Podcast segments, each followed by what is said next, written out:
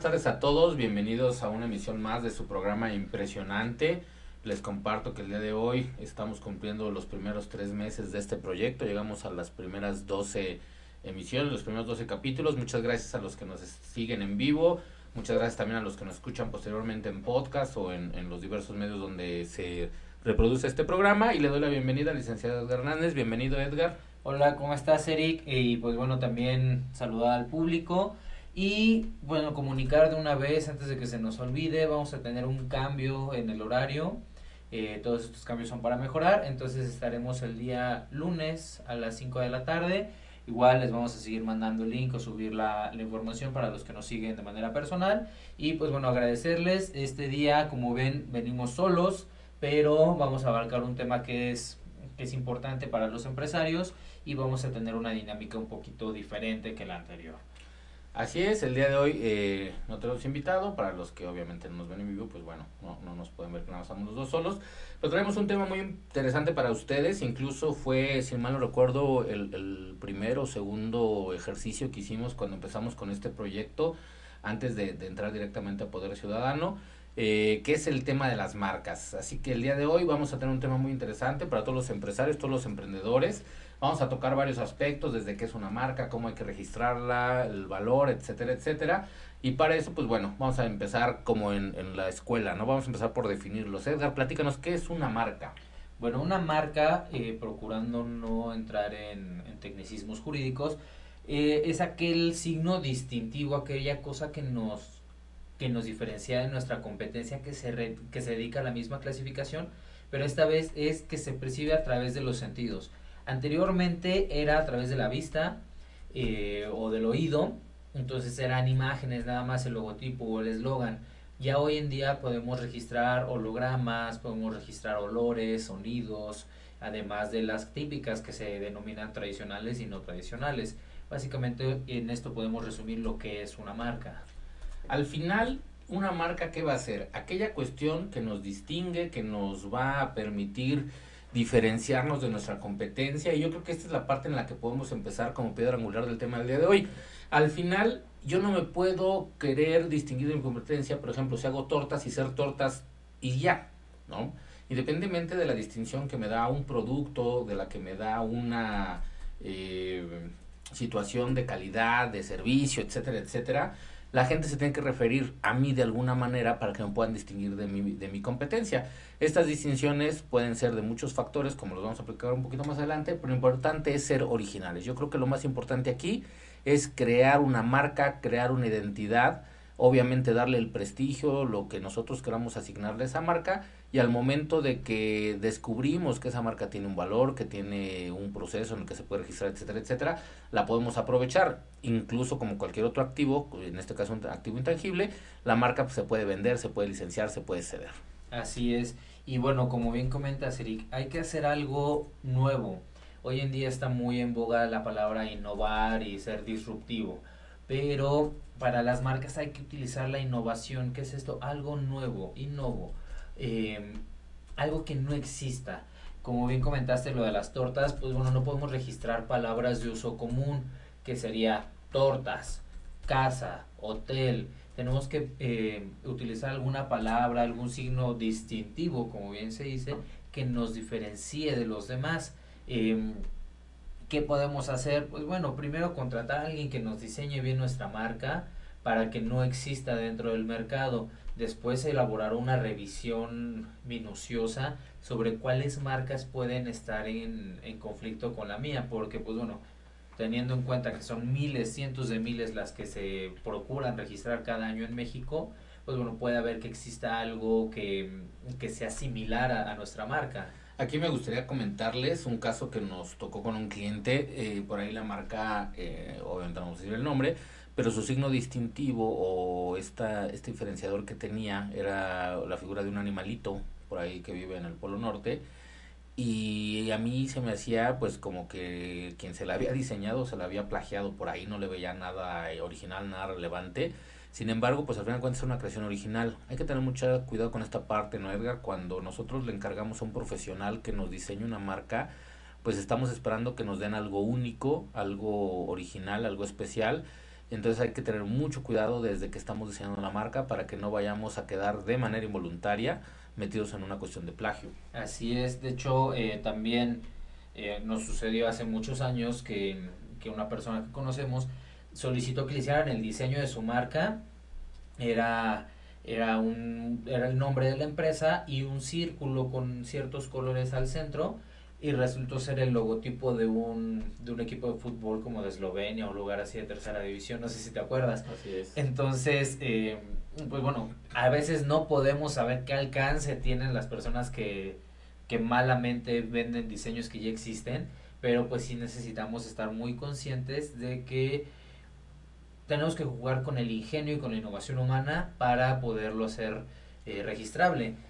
A veces eh, creemos que inventamos el agua tibia, que creamos el hilo negro eh, y pudiera ser que no estemos haciendo plagio, pero como el caso que comentas, eh, hay alguien más que ya lo, lo dio y no es muy difícil. Les comparto, justamente hace cuatro días acaba de publicar el, el INPI, que es el Instituto Mexicano de la Propiedad Industrial, aquí en México, el encargado de llevar los registros de las marcas. Acaba de registrar el estudio de 1993 a 2018. Vamos a un poco de numerología. Para que se den una idea, en 1993 entraron 16.132 registros de marca en México. 16.000. Aunque son pocas, tengan en cuenta que en Estados Unidos el mismo año solo entraron 8.000 registros de marca. Quiere decir que México registraba el doble que en Estados Unidos en 1993. Esta lista va progresiva, va aumentando, va aumentando. Y números sorprendentes. México año 2018 presentó cientos, eh, perdón, 107 mil solicitudes de registro de marca. 107 mil. Estados Unidos, que es un país eh, geográficamente más grande que México, con mucho más población, en el mismo año 2018 presentó 17 mil solicitudes de registro de marca. México está literalmente cinco veces arriba en el número de solicitudes. Y nada más como, como acotación, en el mismo periodo de tiempo, México registró 81 mil marcas. Quiere decir que de 107 se otorgaron 81, estamos hablando de 26 mil registros de marca que no fueron, procedentes, exactamente, fueron rechazados. Y aquí viene una de las cuestiones, pues, eh, que siempre estamos recomendando, sobre todo nosotros por ser abogados, acérquense a los profesionales. Estas 26 mil, una de cada cinco, fueron, cinco solicitudes fueron rechazadas. Es normalmente por errores en las estructuras, en las solicitudes o porque son marcas que no son registrables. Así es. Y pues bueno, tener en consideración que México es un país tremendamente enorme en todos los aspectos que podamos pensar y en la cuestión ideológica y empresarial estamos creciendo muchísimo. Hoy en día se crean muchas empresas día a día, eh, se está dando mucho el, ser emprendedor y como emprendedor pues uno hace que es su bebé, la, la, empresa es tu hijo y tú crees que no hay nada mejor y que estás haciendo totalmente algo innovador y al momento en el que se presenta la solicitud de marca porque así yo la pensaba sin tener un asesoramiento bien, pues de repente nos dan el, la negativa por parte del INPI pues muchas veces este hijo que tanto queremos, que tanto maduramos, a veces eh, pues nace ya sin posibilidades, sin viabilidades, ¿no? Eh, uno de los errores muy comunes que tenemos como, como emprendedores, como empresarios, es que nos esperamos para ver si primero funciona o no funciona el proyecto para después preocuparnos por la marca. Y a veces ya cuando lo queremos hacer resulta que la marca con la que ya nos ubican, el renombre que hemos logrado identificar con esta marca, pues no es registrable. En el caso particular, por ahí tuvimos eh, la experiencia, no si recuerdes, con una empresa eh, con su marca mm, muy identificada y todo desarrollado en el centro y sur del país y de repente se encuentran en el estado de Guanajuato que una empresa con el mismo nombre, con el mismo tipo de servicio muy fuerte en el norte viene expandiéndose hacia el centro. Irónicamente, ninguna de las dos empresas se conocía entre sí, eh, ninguna de las dos obviamente había gestionado el registro de marca y ambas operaban de manera totalmente independiente, desconociendo que una era, una era pues literalmente copia de la otra, sin poder determinar cuál era la original, ¿no? Sí, de hecho, eh, pues es un problema que podemos irnos, irnos topando paso a paso y por eso, como siempre decimos, es al acercarse a, a los expertos. Digo, zapatero a tu zapato. Alguien puede tener noción de alguna otra materia, pero si no eres experto, mejor acércate a quien sí sea. Nosotros como abogados, pues no les podemos dar consejos contables. Por mucho o poco que sepamos, obviamente el contador que estudió para eso sabe más.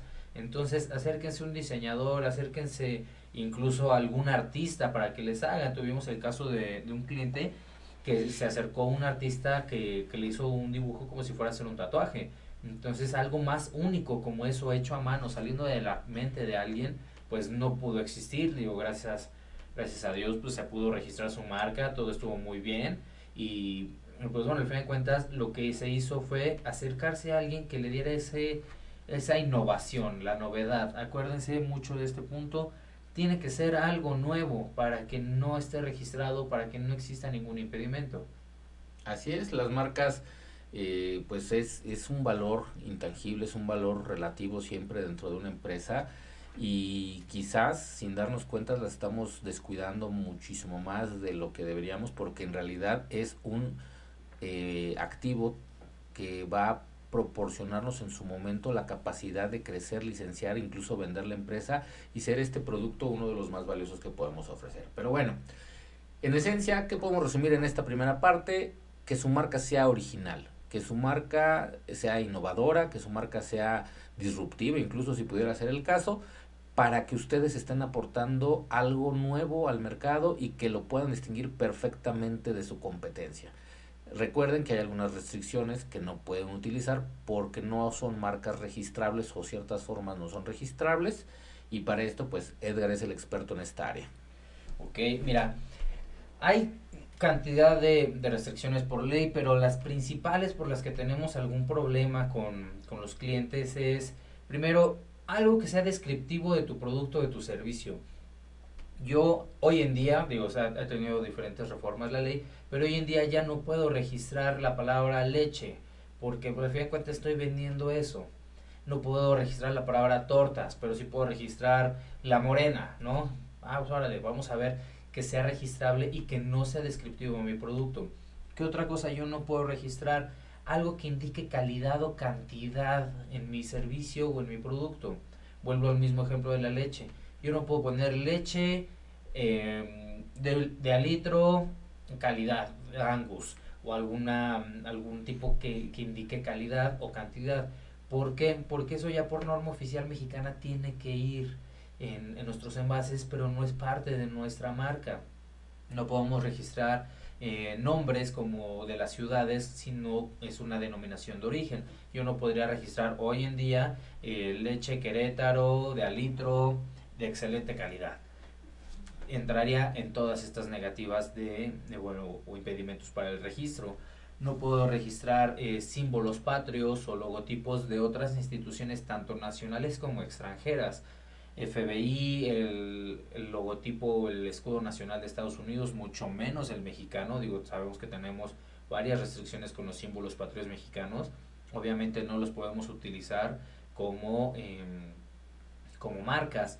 No podemos registrar nombres, como bien lo mencionaba, de FBI o CIA. o uno se encuentra en Cancún o en ciertas playas, este, playeras que dice FBI, Female Body Inspector o algo así, pues a lo mejor lo toman como chiste pero no es, no es registrable como marca. No podemos estar registrando marcas, obviamente que ya se encuentran registradas.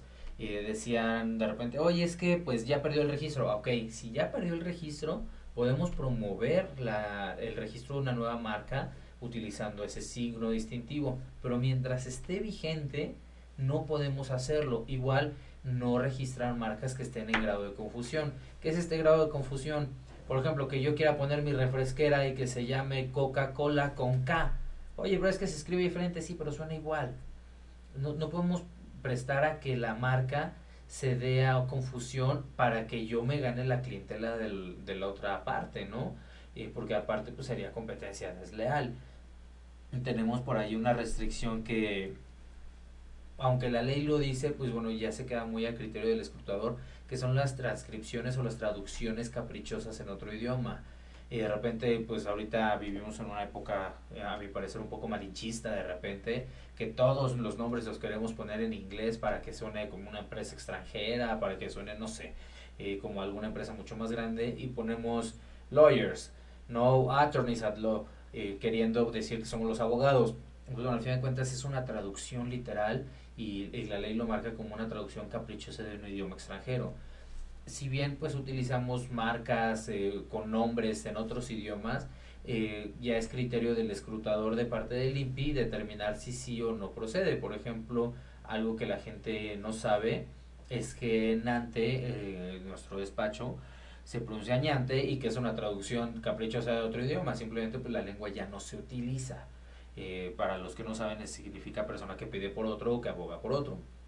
Eh, hay marcas que no que, la gente quiere registrar a fuerzas en otro idioma y el INPI les dice no, porque estás haciendo una traducción, estás haciendo una traducción y normalmente es un descriptivo de tu producto o de tu servicio. Y hay casos de marcas que pues no, no tienen realmente una traducción, que simplemente asemeja una palabra en otro idioma.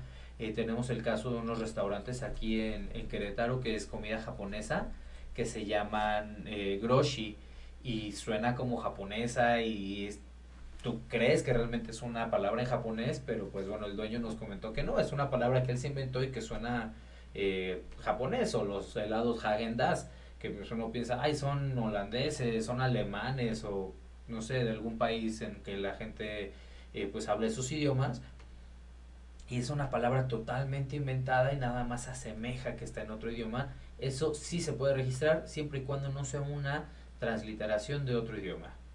Al final yo creo que no es complejo el identificar una marca pero yo creo que sí le debemos dedicar el tiempo de manera profesional a, a, escoger un nombre. Por ahí les comparto, tuvimos el caso de una cliente muy, muy, muy buena que nos comentaba que cuando ella escogió el nombre de su marca, buscó algo que fuera aceptado, que fuera genérico quizás, para crecer en Latinoamérica, en Europa, en Asia, etcétera, etcétera. A mí me sorprendió la visión de negocios de esta persona que con un, un, pequeño negocio recién iniciado, ella ya estaba considerando que su marca no tuviera que cambiar, que no tuviera que mutar al momento que se expandiera y llegara a otros lugares. A lo mejor muchos eh, piensan en su producto en pequeño, yo les invitaría a que lo piensen en grande, que tomen en, en consideración todos estos detalles que les estamos comentando y que al final los lleve a, a buscar un, una marca que realmente los haga distintivos. Pero bueno, de hecho, eh, tenemos casos de marcas internacionales, Eric, que en cada país o por ciertas zonas cambian de nombre. El logotipo es igual, la imagen comercial es igual, pero el nombre cambia, como las papas sabritas y las Lays en Estados Unidos, o helados Holanda, en todos los países, o en muchos países se llama diferente.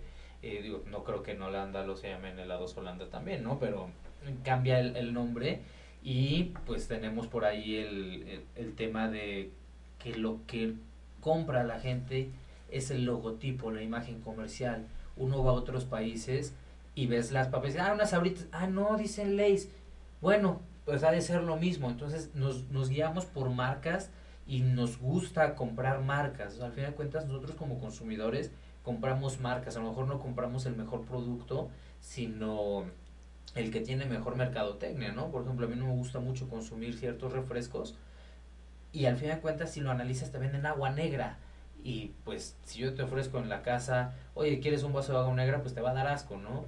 Salvo que te guste el chico zapote o alguna fruta que, que dé esa coloración, pero es una buena marca y te venden una, con una mercadotecnia tremenda y pues bueno, la gente compramos marcas. Sí, al final aquí va muy mucho la mano del branding, de la mercadotecnia, el concepto que se genera y se crea alrededor de esa marca. Hoy hablamos de productos eh, como Apple, como todo lo que desarrollan, el, el iPhone por ejemplo, en donde la gente está consciente de que es un producto caro, que quizás con un sobreprecio alto en relación a que las mismas, la misma potencia de dispositivo lo puedes encontrar a menor precio con otras marcas, pero esa marca te está vendiendo algo más que el teléfono, que es el estatus, que es esa cultura, esa ideología que transmite una marca que ahorita al más adelante en el programa vamos a platicar cuáles son los elementos que le dan valor a una marca, ¿no? Pero al final de cuentas sí se crea todo un universo donde el cliente prefiere un producto a otro de similares condiciones por el simple hecho de la marca. Le habla de calidad, le habla de seguridad, le habla de respaldo, le habla de lo que sea, pero ese diferenciador creo que hoy pesa más en un mundo comercial. Así es. Y bueno, eh, aquí un, un tema nada más para cerrar un poco lo de, las, lo de los impedimentos, no podemos registrar marcas que sean contrarias a la moral y las buenas costumbres. Eh, para empezar, pues, bueno, la moral y las buenas costumbres es una cuestión muy subjetiva. Alguien puede decir, oye, pero es que para lo que a mí es moral, para ti no, para lo que para mí son buenas costumbres, para ti no. Bueno, sí, sí entramos en eso, pero hay que procurar estar dentro del margen del lugar donde estamos viviendo. Y al, tratarse de propiedad industrial hablamos de todo el territorio nacional. Eh, en Chile, me parece, intentaron registrar una marca que se llamaba Pez Hueón y los amigos del, del sur de, de, América, que espero nos estén escuchando, eh, pues weón es una mala palabra, es una palabra que deriva de algo contrario a la moral y el logotipo el pez pues bueno tenía forma fálica con pues, con todo lo que conlleva los genitales masculinos, ¿no? Y se les negó el registro y ellos promovieron un recurso ante la Organización Mundial de la Propiedad Industrial acreditando que iba a ser primero pues cuestión de discriminar el, logotipo, que no estaban insultando a nadie, y hicieron todo un antecedente de jurisprudencias en materia de propiedad industrial en el que les otorgaron la, em, la marca simplemente por no transgredir sus derechos humanos de la libre expresión y eso no sé si en México lo podamos llegar a aplicar en algún momento, pero son criterios jurisprudenciales que deberían de empezarse a aplicar. Hay marcas por aquí en, en México que pues, aunque ya son groserías eh, relativamente aceptadas en muchos lados, pero hay marcas muy fuertes que, por, por, ejemplo, si nos están escuchando por ahí, me encantaría trabajar con ustedes, eh, que podrían empezarlo a aplicar. El utilizar criterios de derechos humanos o de otras materias en materia de propiedad industrial nos está abriendo el marco normativo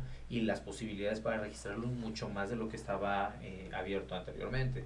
Y eso considerar que sin muchas de estas puertas, de estas facilidades, México es impresionante el nivel de marcas que registra, ¿no? Eh, ponemos el ejemplo con, con Estados Unidos, digo porque es una referencia muy cercana, pero estamos muchísimo por arriba que países como Alemania, como España, en el número de solicitudes. Y precisamente también derivado de eso, el que la gente se está preocupando en registrar marcas, lleva también a los procedimientos de reclamo, en el caso de, piratería, en el caso de plagio, etcétera, etcétera y les quiero compartir nuevamente los números eh, de, del que acaba de emitir. Como comparativo, en 2001 eh, tuvieron un total de 4.221 visitas de inspección.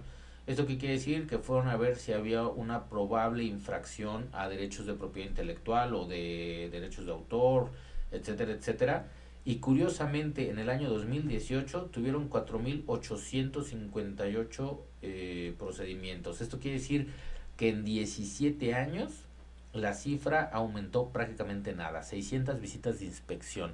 Esto quiere decir que tenemos eh, o poco acceso al reclamo o que realmente la gente eh, ha procurado proteger y respetar la propiedad intelectual. Para que se den una idea, cuatro mil procedimientos sin problemas un tribunal eh, local eh, de vía civil, familiar, etcétera, son los juicios que conoce al año. Un solo tribunal aquí, y aquí estamos hablando que el INPI tuvo 4.800 visitas, inspecciones de este tipo. Fíjate que yo pienso que es eh, falta de, conocimiento de estas instituciones. curiosamente, en el año 2019 aumentaron, casi se duplicaron las inspecciones en, relación al 2018, pero más en función de software. Ha habido muchas, eh, muchos reclamos en función de que alguien está utilizando software pirata. Hoy en día es muy fácil conseguir cosas piratas, no lo recomendamos, lo reprobamos totalmente, obviamente. Pero muchas instituciones o muchas empresas deciden utilizar el software pirata y dicen, ay, ahorita nada más tantito de prueba y nunca compran el original. Entonces estas empresas que se dedican años en desarrollar un software, pues ya están tomando riendas en el asunto y están mandando inspeccionar a ciertas empresas donde detectan que están utilizando sus programas sin la autorización. Em, curiosamente el año pasado tuve conocimiento de varios asuntos respecto de empresas que desarrollan software de diseño de construcción, los famosos AutoCAD o esas cosas, y están teniendo muchas, muchas, muchas inspecciones en función de que están utilizando el software de manera pirata. Obviamente mm, la propiedad industrial no nada más es marcas, no nada más es logotipo, no nada más es eslogan, es software, eh, son modelos de utilidad, son eh, patentes y pues todos tenemos el derecho a reclamar que alguien está utilizando algo que yo generé y que yo tengo el título sin autorización. Precisamente esa es la ventaja, el, el factor diferenciador de tenerlo registrado, que podemos hacer estos reclamos. Eh, nosotros hacemos la referencia con los clientes de manera común de que no puedes reclamar si no tienes el título que te ampara ese derecho. En este caso, si yo tengo mi marca registrada, yo puedo tener el yo puedo tener ay, el derecho, perdón, este se activó aquí una reproducción. Yo puedo tener eh, el derecho a reclamar solamente si tengo el título correspondiente. Aunque yo tenga mi marca y todo y todo el mundo me la reconozca, si no genero el trámite para registro, si no obtengo el título, no puedo entrar directamente a ejercer esos derechos. Hay algunas excepciones a esa cuestión, pero no nos vamos a meter en este tema. Pero bueno, vamos avanzando en el tema, registro de marca. Edgar, tú eres el experto en esta área. Platícanos cómo va el proceso para registrar una marca. Bueno, el proceso por sí mismo inicia con la solicitud de registro de marca. Nosotros recomendamos hacer un, por así decirlo, un preproceso para facilitar este registro. Les voy a hablar antes de los pasos previos que nosotros recomendamos, insisto, no es obligación legal el hacerlo, sino una recomendación. El primer paso es hacer un análisis de viabilidad de marca. Primero, ¿cuál es mi marca? Determinar cuál va a ser la actividad principal que va a realizar digo, si tienen el, flujo o el capital suficiente y registrarlo en todas las clasificaciones que, que quieran, el que estén explotando dentro de la clasificación del INPI, adelante. Pero yo recomiendo primero ver cuál es la actividad principal de mi empresa. Ok, si yo soy una empresa que se dedica a elaborar cerveza artesanal, hoy que está muy de moda, ok, vas a estar en tal clasificación, determinar mi marca y mi clase. Posterior de eso, ver qué marcas se encuentran o en grado de confusión o que ya estén registradas con el mismo nombre o con el mismo logotipo. Hacer un análisis de si me es viable o no promover la solicitud del registro de marca. ¿Por qué yo recomiendo hacerlo antes? Porque de repente nosotros decimos, no, es que esto salió de mi mente, yo soñé este logotipo, yo soñé este nombre, eh, le puse las iniciales de todas las personas de mi familia y curiosamente ya existen también registrados así y nos da negativa el INPI, pues bueno, si es primero un pequeño golpe de realidad y segundo, pues nos, nos hace sentir mal el que nos nieguen la, el registro de mi marca y más porque ya, no sé, como bien comentaste, ya hay publicidad, ya tenemos etiquetas, ya la gente nos ubica en el mercado, entonces antes de iniciar con el proceso de registro marca, yo recomiendo un análisis previo respecto a la viabilidad. Aquí les comparto rápidamente un, una cuestión que nos pasó hace 4 o 5 años, no recuerdo exactamente, con un muy buen cliente de, de reconocido nombre aquí en una cadena local. Eh, ya tenían armados, no recuerdo en aquel entonces, 5 o 10 millones de pesos en publicidad, en estantes, en todo de un producto que iban a lanzar pero no lograban obtener el registro de marca. Así fue como llegamos con ellos, empezamos a, ayudarles en toda la parte de propiedad intelectual y propiedad industrial y logramos gestionar el registro de marca y ellos eran lo que tenían angustiados. Toda la inversión que se había hecho, su departamento de mercadotecnia, eh, la producción, etcétera, etcétera, etcétera, y lo último que faltaba para poder sacar el producto al mercado era el título de marca y no lo pudieron obtener por cuestiones ahí técnicas pero estaban angustiados de la pérdida que le iba a corresponder a la empresa por no haber tenido primero la certeza que su marca es registrable. Gracias a que contrataron un equipo de profesionales como nosotros, pues tuvieron el registro de marca correspondiente y hoy esa marca es un éxito. Así es, y si gustan pasar por un café algún día, pueden pasar por ahí. Este, y pues bueno, el tener el, el análisis previo de, de, mi marca me va a dar un panorama mayor de eh, de cómo voy a yo promover mi registro de marca. Eh, algo que sucede mucho es que nos dicen, oye, pero es que tal marca así se llama, tal marca así se llama. Bueno, tenemos una figura que se llama eh, figuras no reservables, que son palabras o logotipos o letras o nombres que no queremos que eh, lo proteja el INPI. Hoy en día, tomando el mismo ejemplo de la cerveza artesanal, pues bueno, dicen cervecería tal, cervecería tal. Y cuando uno le dice a su cliente, oye, cervecería no lo puedes registrar. Y dicen, oye, pero es que tal se llama así, tal se llama así. Bueno, sí, pero si analizas bien el título de marca, como lo otorgó el INPI, es una figura no reservable. Entonces ahí empieza el criterio de, de nosotros como expertos en esta materia para decirle qué, lo, qué podemos poner como figura no reservable, qué se pone directamente como la denominación, cuál se pone como logotipo, etcétera. Si derivado de nuestro análisis em, de viabilidad de marca nos da un grado alto, pues bueno, proponemos ya presentar, bueno, llenar, hacer el llenado de la solicitud y presentarlo. ¿Por qué no hablamos de un porcentaje? O bueno, a mí no me gusta hablar de, porcentajes o dar una certeza. Primero, los abogados estamos legal y éticamente impedidos a dar resultados, a, acreditar resultados, perdón. A decir, sí te lo vaya a dar el registro. Estamos legal y éticamente impedidos. Segundo, en materia de propiedad industrial y más en el INPI tenemos principios del derecho muy básicos. Primero, primero en tiempo y primero en derecho. El primero, solicitar el registro es el que se presume que es el dueño. Segundo, se actúa de buena fe. Yo no sé si tú, Eric, eres el dueño de la marca o si tú, Edgar, eres el dueño de la marca, sino yo voy a presumir de buena fe que quien está solicitándolo, pues bueno, es quien, el, quien es el legal propietario. Entonces, nosotros al tener estos, este conocimiento previo, ya procedemos con el llenado de la solicitud. La solicitud no es más que datos generales del titular, ya sea persona física persona moral, domicilio para recibir notificaciones, qué tipo de marca es, cuál es el nombre de la marca, dónde está ubicado el establecimiento y el signo distintivo a registrar. Recordemos, signo distintivo puede ser el eslogan, puede ser el nombre, puede ser el logotipo, aquello que nos distinga, no hay que olvidarlo. Ya una vez que se presenta la solicitud, ahora sí inicia el proceso per se.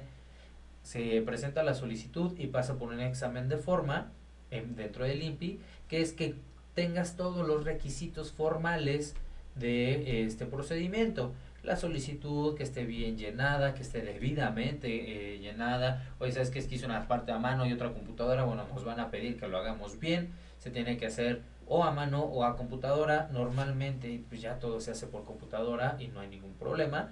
Y que esté acompañada del comprobante de pago. Recordemos que es un eh, trámite ante gobierno y pues necesitamos pagar para que le den trámite. El siguiente paso es el examen de fondo, que es donde ya los escrutadores que trabajan en el INPI van a tomar en consideración el registro o la propuesta de registro y lo van a estar comparando con la base de datos de logotipos, de nombres, que se parezcan, que suenen igual, que suenen igual pero estén en otra clasificación o con las reformas que se hicieron en el año 2018 que estén en la misma clasificación pero que se dediquen a cosas diferentes. Por ejemplo, yo me puedo dedicar a refrescos y a cervezas que están en la misma clasificación, pero siempre y cuando no invadamos eh, nuestra actividad principal o la actividad en la que estamos tratando de explotar nuestra marca, podemos seguir coexistiendo. Ya que terminó el examen de forma y ya terminó el examen de fondo, se emite la resolución por parte del INPI, ya sea con el título de marca o con la negativa. Durante el procedimiento se pueden eh, dar ciertos em, requisitos que nos dé el INPI, oye, aclárame esto, oye, corrígeme esto, y bueno, tenemos que hacer la aclaración, tenemos que presentar el documento y obviamente su comprobante de pago. Ese es el proceso en resumidas cuentas para registrar tu marca. Realmente el proceso no es complejo, pudiera parecer enredoso, pero es, simple y a veces lo único que necesitamos es una buena asesoría para llevar nuestro proceso de registro a buen fin. Sin embargo, pues bueno, a veces por las cuestiones particulares de cada marca se presentan una serie de detalles en donde el INPI nos va a requerir, nos va a pedir que hagamos algunas aclaraciones y es en donde realmente la asesoría profesional va a, a ser el diferenciador completamente, ¿no? porque basamos eh, las respuestas en una argumentación, en una fundamentación, en elementos reales con los que nosotros podamos defender nuestro derecho a registro de marca. Al final, el proceso culmina con la obtención del título de marca y esto nos va a reconocer los derechos desde que nosotros declaramos el primer uso, no necesariamente desde que se emite, pero bueno, al final de cuentas contamos ya con un título que va a amparar estos derechos. Pero bueno. Ah, sí, de hecho ahí también eh, hacer mucho hincapié en las personas o nuestros clientes dicen, oye, es que desde que yo empecé a usar la marca, bueno, no, el, el derecho como tal que nos ampara el título de registro, no que hayamos utilizado, el título de registro dice desde cuándo se otorga el título y los derechos que se derivan y es desde la fecha en que se presenta la solicitud. Entonces ya nosotros tenemos ese periodo de 10 años para explotarla y después podemos renovarla otra vez por 10 años y así sucesivamente, siempre y cuando demos el aviso de uso a partir del tercer año. Así es, por lo cual tenemos que tener mucho cuidado, eh, como lo comentaba Edgar, el registro es una situación de buena fe, nos van a creer, acuérdense que todas las presunciones admiten prueba en contrario, esto quiere decir que si yo, como en algún momento fue moda, fue sensación, quiero jugarle chueco a alguien, registrar su marca, secuestrarla, como se dice vulgarmente, eh, si la otra persona, empresa, defiende que ellos crearon la marca, la titularidad de la misma, lo acreditan ante el INPI, nuestro título, por más que lo hayamos obtenido, va a ser nulificado. ¿Por qué?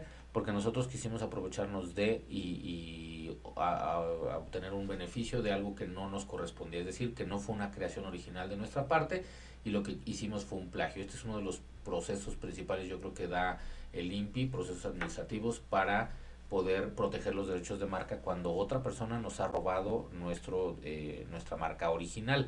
Sin embargo, aquí hay un problema cuando hay dos, tres, cuatro, diez empresas que se ostentan o pretenden ostentarse con la misma marca y al parecer todas tienen elementos similares. Aquí es donde el INPI pues, tiene que terminar por tomar una decisión y otorgar una eh, titularidad o incluso pues llegar a la indeterminación de la misma. Así es, de hecho, en, en ese punto aquí hay en Querétaro hay una serie de torterías que pues, si la persona que, que las inició, que puso la primera, hubiera registrado su marca, sería a mi punto de vista millonario. Digo, la, la persona que inició con lo de las tortas filos, pues bueno, hoy en día encuentras en Querétaro que no todas son de la misma persona y encuentras variaciones eh, o palabras que se parecen, el filo, el filoso, las filosas, la filos.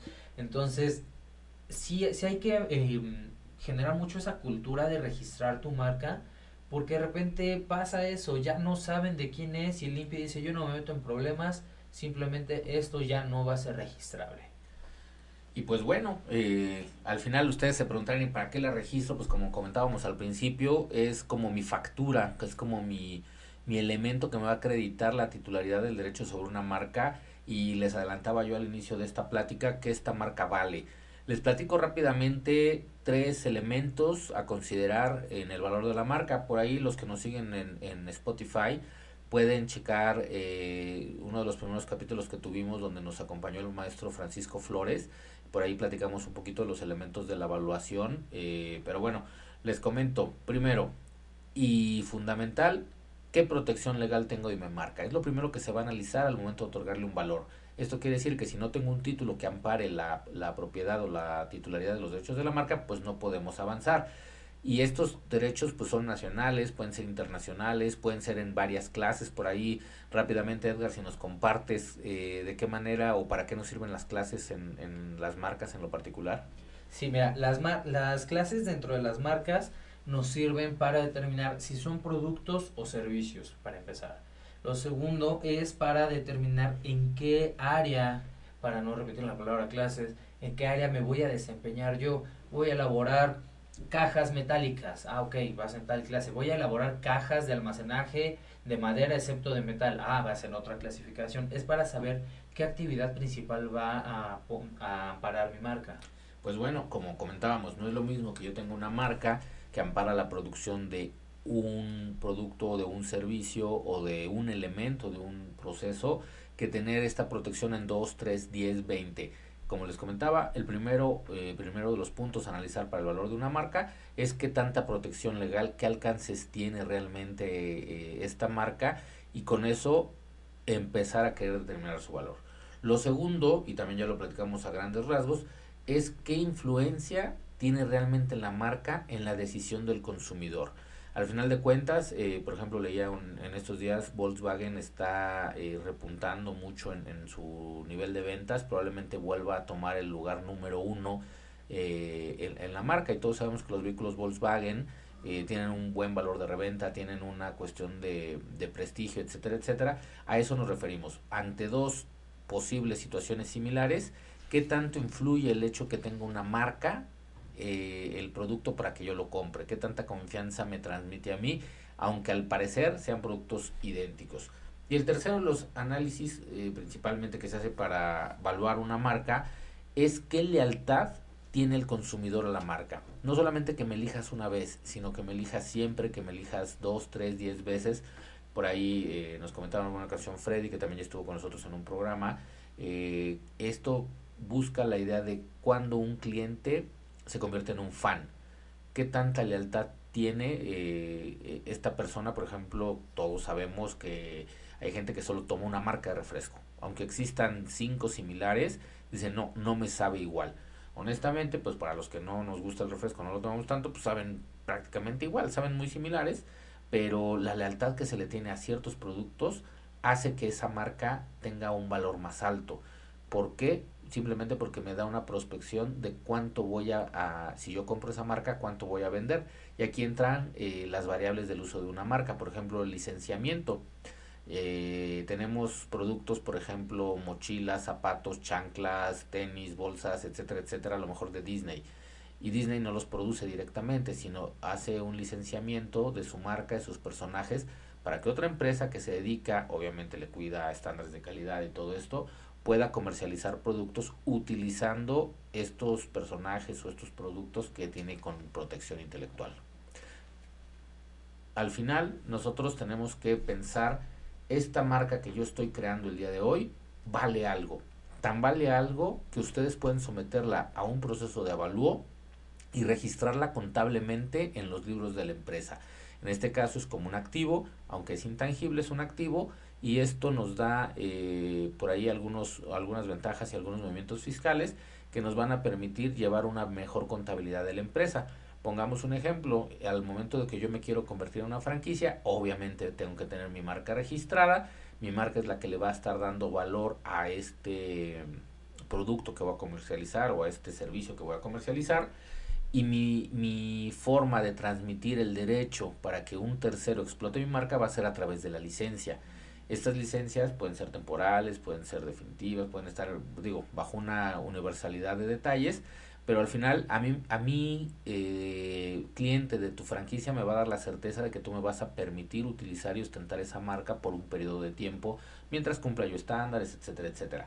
Por lo tanto, queridos radioescuchas, básico, que si yo estoy emprendiendo, estoy pensando en grandes ligas, quiero eh, eh, franquiciar, quiero convertirme internacionalmente, quiero abrir eh, sucursales, etcétera, etcétera, pues sí es muy importante que tengamos nuestra marca bien protegida, que tengamos los derechos sobre la misma y en algún momento en donde sintamos que ya hay un impacto en la sociedad por parte de nuestra marca, pues creo que es lógico que le tenemos que hacer un avalúo para considerar eh, qué valor tiene.